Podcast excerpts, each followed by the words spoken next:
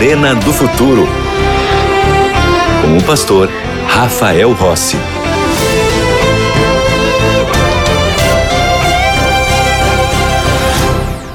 Já estamos de volta com o programa Arena do Futuro e eu fico muito feliz de ter você a cada semana, de ler os comentários que são enviados, as mensagens que são escritas aqueles que estão se inscrevendo na escola bíblica também, porque ouviram aqui no Arena do Futuro o convite, sentiram vontade de se aproximar mais do Senhor Jesus. Deus seja louvado por tudo. É a palavra de Deus que nunca volta vazia. É a palavra de Deus que encontra no seu coração e transforma a sua vida. Portanto, eu quero lhe oferecer hoje uma oportunidade de se inscrever e participar da melhor e maior escola bíblica do mundo é a escola bíblica aqui da Novo Tempo.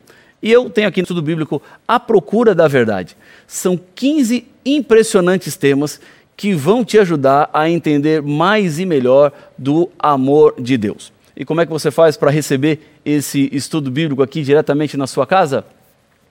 É fácil.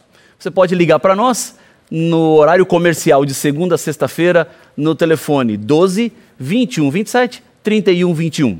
Agora, é, onde você está me assistindo agora, no horário, não está em dias comerciais, nem horário comercial, como é que você faz? Manda uma mensagem para nós no WhatsApp, 12 98244 0077. É só enviar uma mensagenzinha para nós, nós vamos lhe responder para que você se inscreva na escola bíblica. E também tem o nosso site biblia.com.br. Tá bom? Tudo certo? Preparados? Bíblia na mão? porque tudo começa na palavra. É imprescindível estudarmos a Bíblia, lermos a Bíblia e nos basearmos na Bíblia. Quando nós olhamos para a palavra de Deus, vemos que Deus nos ama, é, não apenas como humanidade, mas Deus nos ama como pessoas individualmente. Eu estava lendo recentemente a história de um jornalista que era japonês trabalhava para o The New York Times. E esse jornalista foi o primeiro jornalista a entrar em Hiroshima depois da explosão da bomba atômica. E ele foi o que primeiro escreveu aquilo que ele viu depois da tragédia acontecida. O texto daquele jornalista estava carregado de emoção e sentimento. Porque quando ele entrou em Hiroshima, ele não estava apenas preocupado com a cidade, porque ele era de Hiroshima. Mas quando ele entrou na cidade para ver o que tinha acontecido, ele estava ansioso e procurando pela sua mãe, que morava em Hiroshima. Uma coisa era dizer que ele amava Hiroshima porque nasceu em Hiroshima, e outra coisa foi ele dizer no seu texto que entrou em Hiroshima para ver o que tinha acontecido e para saber notícias da sua mãe, porque ele amava especificamente alguém que estava lá em Hiroshima. O mesmo acontece com Deus. Ele não apenas ama a humanidade no coletivo, ele ama no particular. Ele ama no individual. Deus sabe quem você é, Deus sabe seu nome, Deus sabe onde você mora, Deus sabe quais são suas preocupações, Deus sabe se você tinha boletos para pagar e não pagou, Deus sabe se você está desempregado, Deus sabe se você está chorando agora, Deus sabe se você está se passando por algum momento muito complicado. Deus sabe se você está pensando em se matar agora. Deus sabe tudo.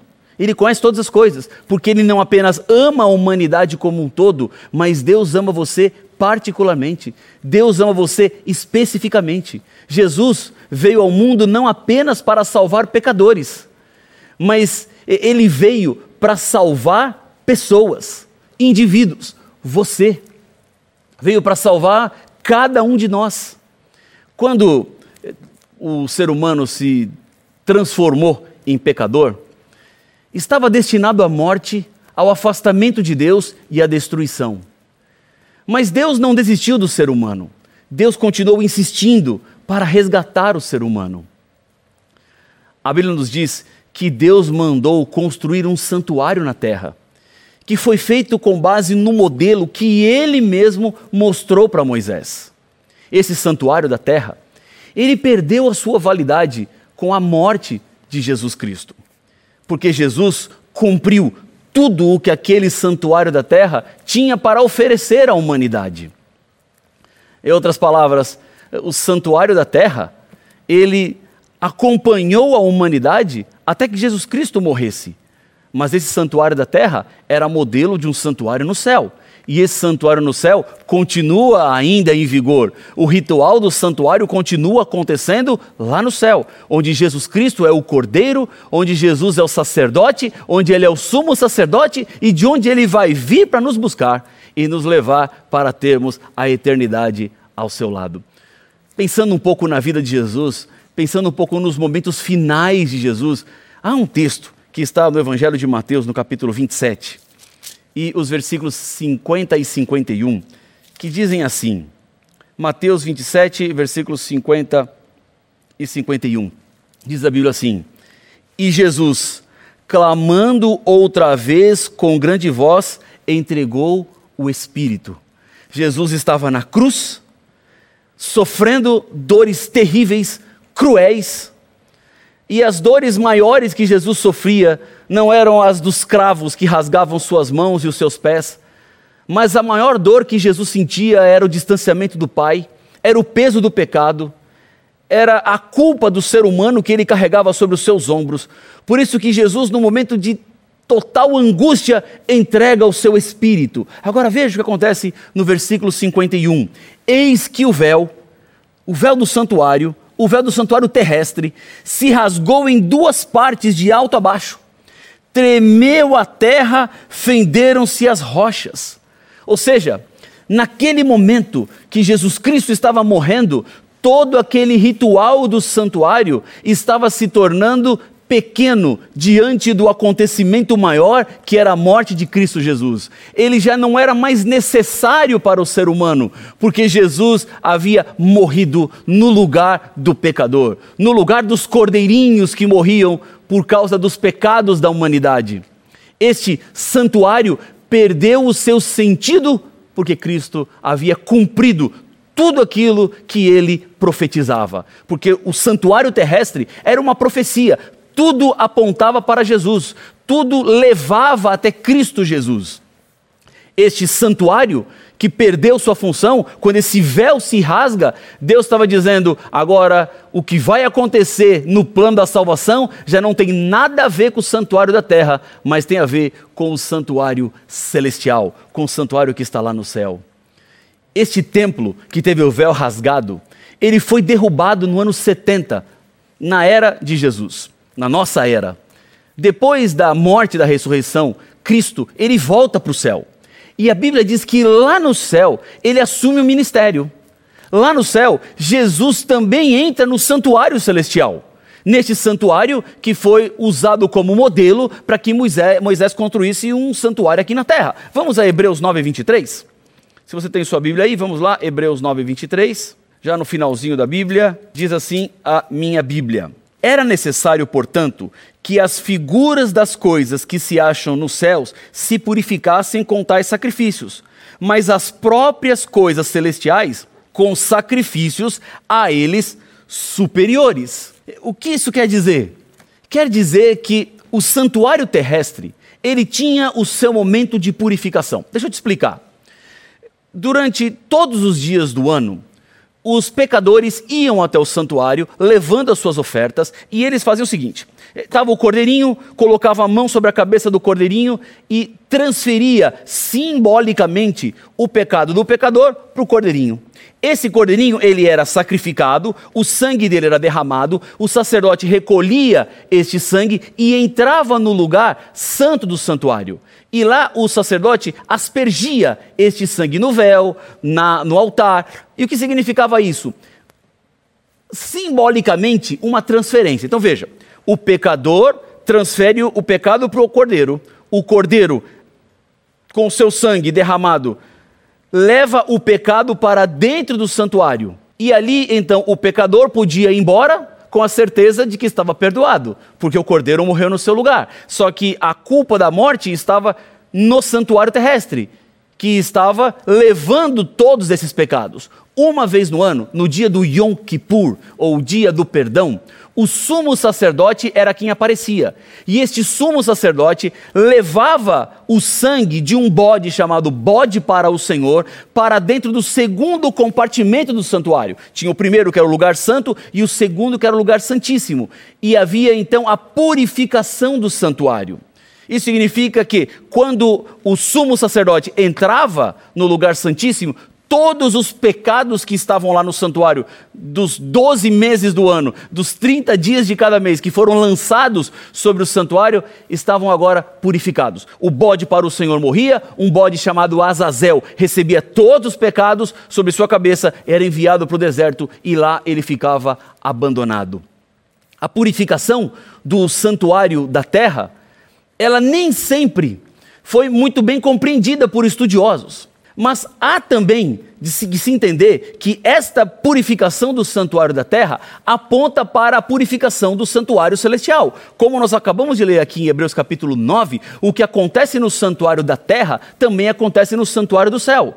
O que acontece aqui no modelo que Deus deixou também aponta para o modelo celestial. Claro que não é exatamente igual, porque o dia da purificação do santuário da terra era um só o dia da purificação do santuário celestial começou depois de 2.300 tardes e manhãs, tema que nós já estudamos aqui no Arena do Futuro. Se você não viu esse programa, eu te aconselho aí no NT Play ou ir no YouTube procurar o último programa e ver exatamente o que essa profecia tem a dizer sobre 2.300 tardes e manhã. Ou seja, esse dia do perdão, esse dia da purificação, aponta para o juízo divino, quando todos nós teremos definitivamente os nossos pecados perdoados. Esta profecia com relação ao perdão dos nossos pecados tem a ver com o futuro. Se você olhar Daniel capítulo 12, versículo 4, estou chegando aqui, já diz assim a minha Bíblia: Tu, porém, Daniel, encerra as palavras e sela o livro até ao tempo do fim. Muitos os, o esquadrinharão, e o saber se multiplicará. Este saber que Daniel está dizendo aqui eh, não tem nada a ver com tecnologia, não tem nada a ver com o uso de celulares, de internet, de redes sociais, ou do conhecimento que está tão fácil para as pessoas pelo Google. Não, não é isso não esse saber que vai se multiplicar nos momentos finais da história da humanidade tem a ver com a compreensão da Bíblia. Tem a ver com o entendimento da Bíblia. Veja, o livro ele estava selado. E selar um livro na época bíblica significava fechar um conteúdo onde só o destinatário daquele conteúdo poderia abrir. Quando ele quebrasse o selo, ele então teria acesso ao conteúdo que estava ali escrito. Quando Deus está dizendo, Daniel, fecha o livro, sela o livro, ele está dizendo: olha, Daniel, por um bom tempo, as pessoas não vão entender as minhas profecias. Por um bom tempo, esse livro vai ficar selado. Eles vão tentar, vão esquadrinhar, vão buscar, mas não vão entender, não terão a completa compreensão do que eu estou querendo dizer. Este saber com relação à profecia, especificamente do livro de Daniel, começou a multiplicar-se no século XIX, lá pelos anos 1800 quando os cristãos começaram a entender melhor a profecia. Eles entenderam o tempo, na época, mas não compreenderam o evento. Quando estudaram Daniel capítulo 8, versículo 14, que diz que até 2.300 tardes e manhãs e o santuário seria purificado, eles acharam que a purificação do santuário era a volta de Jesus. E foi então que aconteceu um desapontamento. E esse desapontamento era fruto de uma profecia. Uma profecia que está em Apocalipse no capítulo 10. Se você tem sua Bíblia aí, ou se não tem, pega o seu celular onde está o seu aplicativo da Bíblia e vamos juntos. Apocalipse capítulo 10. E olha que interessante. Vamos ler a partir do versículo número 5. Diz assim a Bíblia: Então o anjo que vi em pé sobre o mar e sobre a terra levantou a mão direita para o céu e jurou por aquele que vive pelos séculos dos séculos, o mesmo que criou o céu, a terra, o mar e tudo que neles existe. Já não haverá demora, mas nos dias da voz do sétimo anjo, quando ele estiver para tocar a trombeta, cumprir-se-á então o mistério de Deus, segundo ele anunciou aos seus servos, os profetas. Versículo 9: A voz que ouvi, vinda do céu, estava de novo falando comigo, dizendo: Vai e toma o livro que se acha aberto na mão do anjo, em pé sobre o mar e sobre a terra. Fui, pois, ao anjo, dizendo-lhe que me desse o livrinho. Ele então me falou: Toma-o e devora-o. Certamente ele será amargo ao teu estômago, mas na tua boca doce como mel. O desapontamento que a Bíblia está dizendo aqui, que João teve, porque pega um livro e que na boca era doce como mel e no estômago tornou-se amargo, aponta para o desapontamento do povo de Deus. Houve o desapontamento da cruz. Aconteceu no dia dos discípulos. Eles achavam que quando Jesus morreu, estava tudo perdido. Tanto que eles até voltam para pescar. E Jesus tem que voltar lá para resgatá-los, mesmo já tendo aparecido depois a eles, mesmo eles tendo convicções de que ele estava ressuscitado. Jesus fez da sua igreja o canal de salvação para a humanidade, mas lembre-se, esta igreja nasceu fruto da decepção.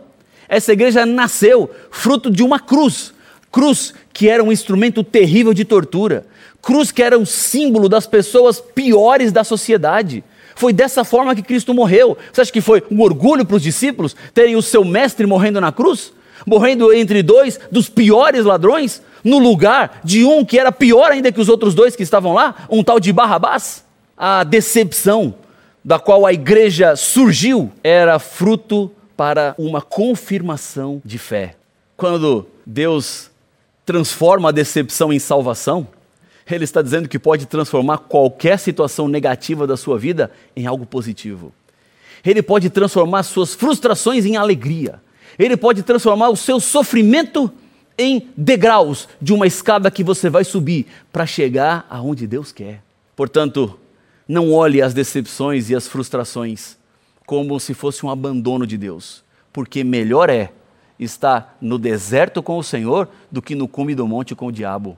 Melhor é sofrer ao lado de Deus do que ter alegrias ao lado do inimigo de Deus. Portanto, não julgue sua vida pelo momento presente, mas olhe para aquilo que Deus vai fazer com você. As decepções não são causadas por Deus. Eu não vejo Deus no céu querendo punir os seus filhos e trazendo problemas para todos nós. Mas Deus permite situações adversas para que eu e você consigamos olhar para o céu e reconhecer que não teremos ajuda e nem salvação em nenhum outro lugar senão nos braços do Senhor. Voltando a Apocalipse capítulo 10, vamos agora ao versículo 11, que diz assim: a palavra a João. Então me disseram: é necessário que ainda profetizes a respeito de muitos povos, nações, línguas e reis. Em outras palavras, quando eu olho para o começo da história da Igreja Adventista do sétimo dia, eu vejo que esta igreja também nasceu de uma decepção. Assim como o cristianismo começou de uma decepção da cruz, os adventistas também surgiram de uma decepção. Pioneiros descobriram verdades bíblicas que não estavam sendo pregadas ou ensinadas. Deus levanta um movimento de restauração da verdade mesmo depois de uma frustração. Porque eu já disse a vocês, eles confundiram, acharam que o final da profecia das 2.300 tardes e manhãs tinha a ver com a volta de Jesus, mas não tinha. Tinha a ver com a passagem de Jesus do Santo para o Santíssimo. Era o começo do ministério de intercessão de Cristo Jesus no santuário celestial, no juízo investigativo. O desapontamento teve a ver com esse método divino para o começo do seu povo, chamado para restaurar toda a verdade bíblica. Por que eu sou adventista do sétimo dia? Eu vou te dizer. Porque eu estudei a Bíblia e entendi que a igreja adventista do sétimo dia ensina a Bíblia tal como ela está. E o nosso convite aqui, da TV Novo Tempo, da Rádio Novo Tempo, do Arena do Futuro, é que você se aprofunde cada vez mais. Há um método divino, ele cria um desapontamento, faz com que as pessoas saiam das suas igrejas para buscar a verdade. As pessoas então redescobrem as verdades que foram lançadas por terra, e assim, este movimento de restauração estava em condições de pregar no mundo todo, tal qual está em Apocalipse capítulo 10. A igreja adventista do sétimo dia, como eu disse para vocês, nasceu como fruto de um desapontamento. Agora, que igreja é essa? Quem é esse povo? Há uma identificação. Em Apocalipse, no capítulo 14, no versículo 12. E esse versículo é um versículo extremamente central para o nosso estudo. Apocalipse, capítulo 14 e o versículo 12. Diz assim: Aqui está a perseverança dos santos, os que guardam os mandamentos de Deus e a fé em Jesus. Quem é o povo de Deus, segundo Apocalipse 14, versículo 12? É aquele que, duas características, guardam os mandamentos e tem a fé em Jesus. Esta é a missão da igreja adventista do sétimo dia: guardar os dez mandamentos e a fé em Jesus. Restaurar a verdade. Deus, nesse momento, está lhe chamando para ser parte desse movimento. Se você chegou até aqui, a TV Novo Tempo, se você está entendendo a profecia bíblica, se você está compreendendo aquilo que Deus tem lhe revelado na palavra, é porque Ele espera que você tome uma decisão. Eu já vi muitas pessoas dizendo assim: é, Pastor, eu já entendi a verdade, já compreendi, mas eu não tenho condições de tomar uma decisão. Eu não tenho como dar esse passo de fé. Eu não tenho como é, mudar de igreja, é, porque eu estou numa igreja que o meu pai, minha mãe me, me ensinaram, me educaram, e se eu fizer uma mudança de fé, eu estou indo contra tudo aquilo que eles me ensinaram. Não, não pense assim, não. Você está crescendo. Deus está te mostrando novas verdades. Deus está abrindo diante de você novas realidades. Apocalipse capítulo 10 fala de um período de frustração, de decepção. Mas dessa decepção, Deus levantou o seu povo, que deve profetizar ao mundo todo, que deve levar o evangelho para toda nação, tribo, língua. A verdade de Deus é uma só, e você precisa se agarrar a esta verdade. Vivemos num tempo onde as pessoas vão relativizando. E algumas dizem assim: não, não existe uma só verdade. Existem muitas verdades. Cada um encontra a sua verdade. Não é bem assim existe sim uma verdade única e absoluta, que é a palavra de Deus, que é a revelação de Deus. Eu não estou dizendo isso para justificar ou querendo dar qualquer ideia de que apenas adventistas do sétimo dia se salvarão. Não, não, por favor. Não pense isso, não. Não é isso que eu estou dizendo. Deus tem o seu povo em todos os lugares, diferentes culturas, diferentes religiões, diferentes nações. Eu estou falando com você agora de que Deus está mostrando para você uma verdade. Deus está mostrando para você uma realidade. E depende da sua escolha, depende da sua decisão. Portanto, eu quero te convidar agora a ir no site encontreumaigreja.com.br, procurar a igreja adventista mais próxima da sua casa e vá lá fazer uma visita. Vá a esta igreja. Conheça mais esta igreja. Estude mais Faça parte da nossa escola bíblica. Se inscreva como um dos nossos alunos. Continue acompanhando toda a programação da TV Novo Tempo. Continue escutando a Rádio Novo Tempo. Continue seguindo a Novo Tempo nas redes sociais para ver outras mensagens, outras abordagens, outros textos bíblicos, outros pastores pregando. Mas eu estou dizendo para você que Deus tem um movimento que nasceu de uma decepção para a restauração das suas verdades no mundo todo. E você hoje está sendo convidado a ser parte deste movimento. Por que você vai demorar? Por que você vai esperar? Por que você vai deixar para depois? Nós não sabemos o que é que vai acontecer no futuro. Temos apenas o agora. Temos apenas este momento. E quando Deus abre diante de nós a sua revelação, é com muito amor, é com muito carinho, mas é um chamado para que você dê um passo de fé. É um chamado para que você se una ao povo de Deus, que hoje é uma igreja militante, mas no futuro será a igreja triunfante.